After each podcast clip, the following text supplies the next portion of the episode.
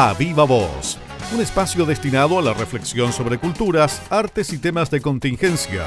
Conduce Iván Vera Pinto. El Circo Popular. Uno de los momentos más emocionantes e imborrables de mi niñez fue sin duda vivenciar una matiré de un circo popular.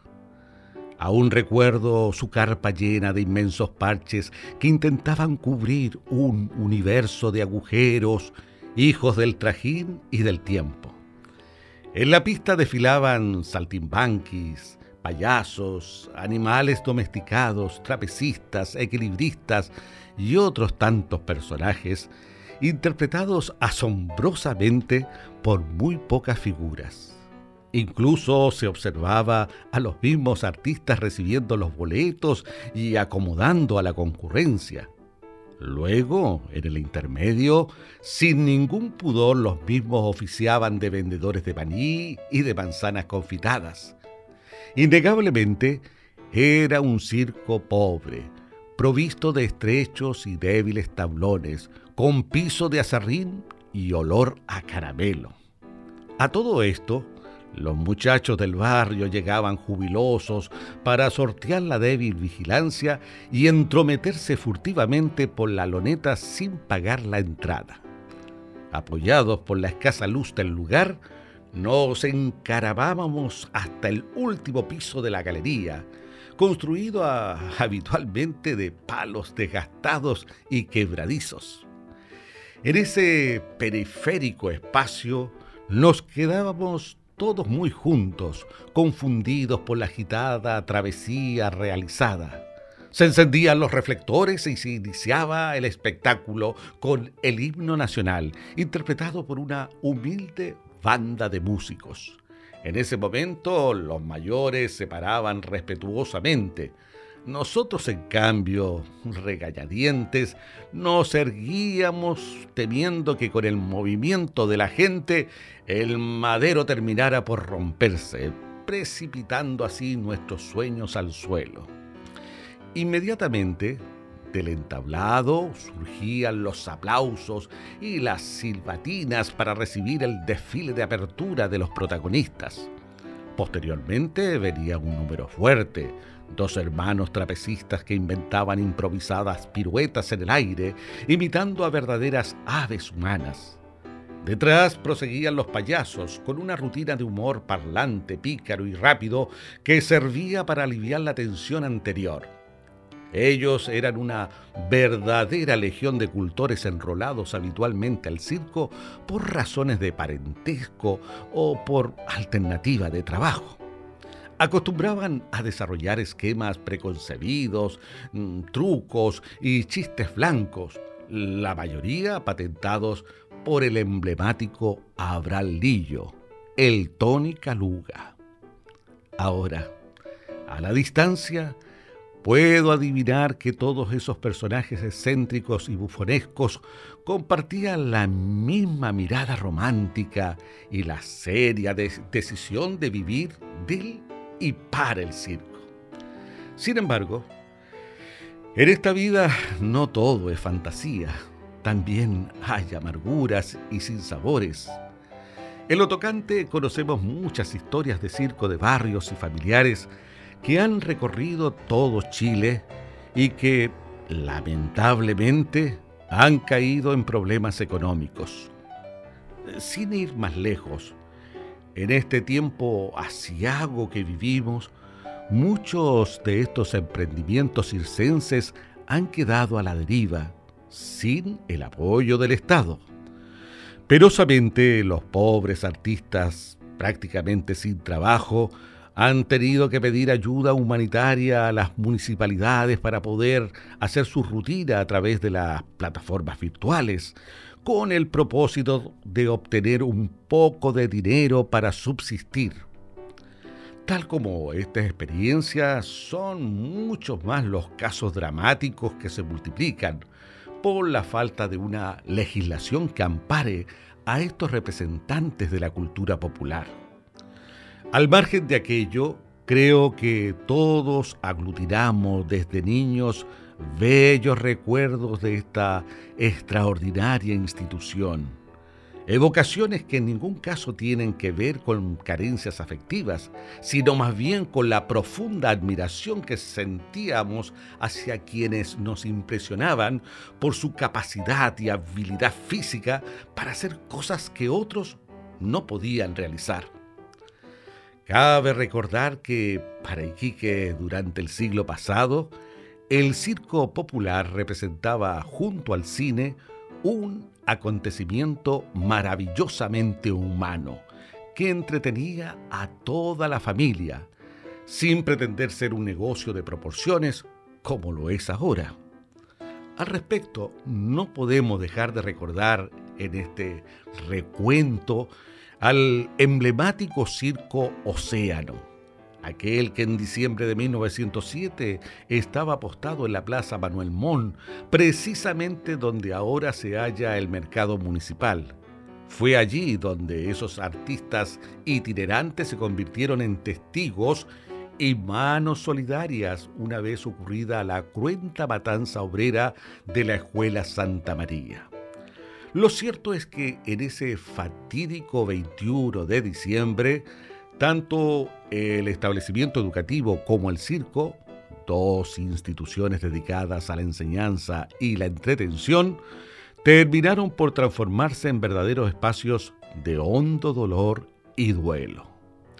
Nuestro recordado actor Guillermo Willy Segarra, en una entrevista dada para ECO Pampino 2003, narra sus inicios en el teatro como actor de un circo nos decía así. El año 1931 llegó un circo y quedó botado con la carpa. A su cargo quedaron cuatro personas, un señor Franklin, un señor Lara y un señor Farfán, todos ellos sin poder trabajar. Entonces nos reuníamos los muchachos de los grupos de teatro en un bar a tomar leche, más que nada para reunirnos.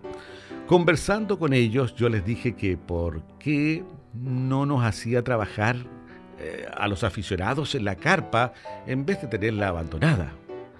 Sencillo, dije yo. Aquí hay chiquillas que cantan muy bien, hay muchachos que tocan guitarra y que cantan. Ustedes pueden hacer cuatro números y muchos números cortos. Para abreviar la cosa, un día me dijeron que si yo quería presentarme en el circo, tenía que hablar con el señor Lara, a quien le dije, mire, eh, yo con mi amigo tenemos dúo cómico. Fue así como me dejaron un mes y medio trabajando con los aficionados. Reunieron plata, trajeron a gente del sur y siguieron en giras por el norte. Yo trabajé de payaso con un amigo que era muy popular aquí y que se llamaba Rolando Caicedo.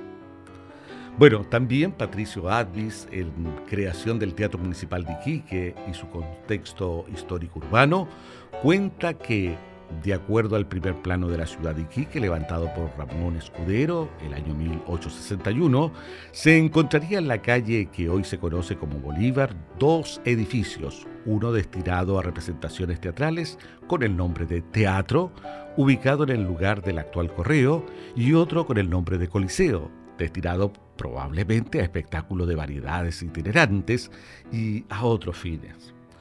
Suponemos que a fines del siglo XIX, en ese espacio, donde ahora se encuentra Correos de Chile, también arribaron los grupos circenses.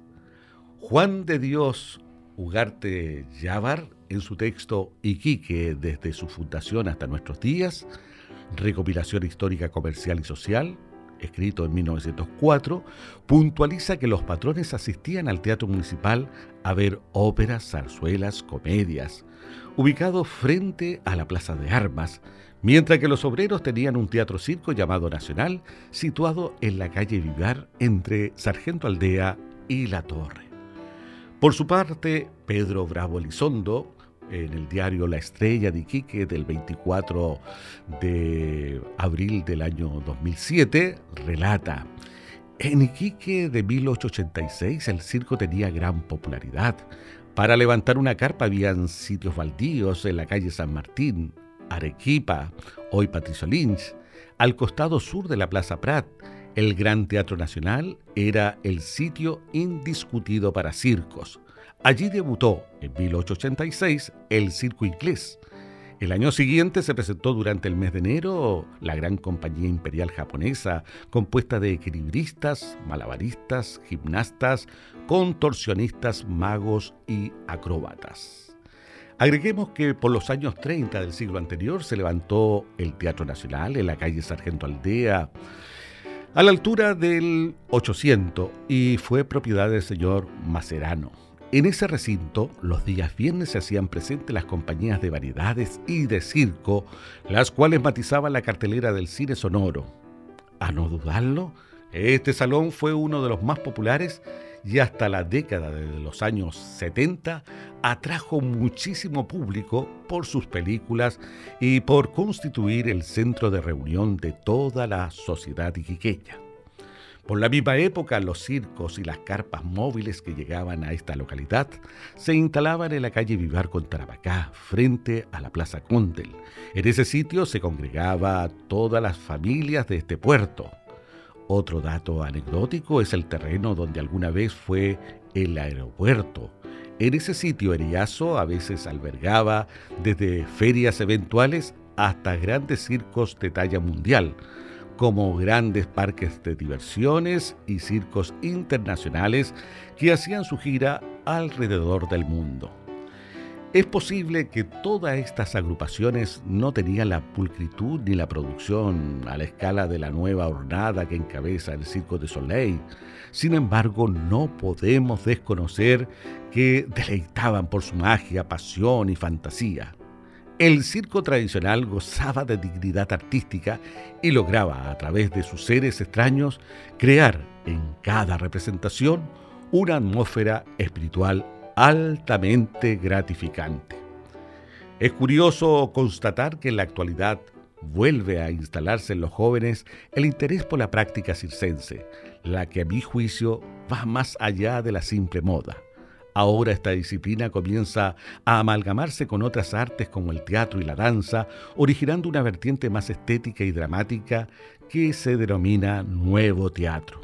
Un ejemplo de ello es la Escuela Circo Teatro en la Cuerda, entidad que no tiene fin de lucro y está abierta a la comunidad para todos aquellos jóvenes, niños, adultos que estén interesados y quieran aprender de las diversas disciplinas que abarca el circo, tanto los aéreos, el teatro, el clown, malabares, equilibrio, etc. Por eso me declaro abiertamente fiel admirador del circo popular ya que tiene que ver con mi memoria emotiva, con un sinfín de sentimientos y emociones íntimas, con la identidad nacional, con muchos signos atrayentes, con el espíritu de una época y con una ficción colectiva. De modo especial, porque guarda una estrecha relación con mi primer estado de encantamiento que sentí frente a ese epicentro democrático, nostálgico, poético y alucinante como es nuestro circo nacional. A viva voz, un espacio destinado a la reflexión sobre culturas, artes y temas de contingencias. Les invitamos a escuchar la próxima semana un nuevo capítulo junto a Iván Vera Pinto.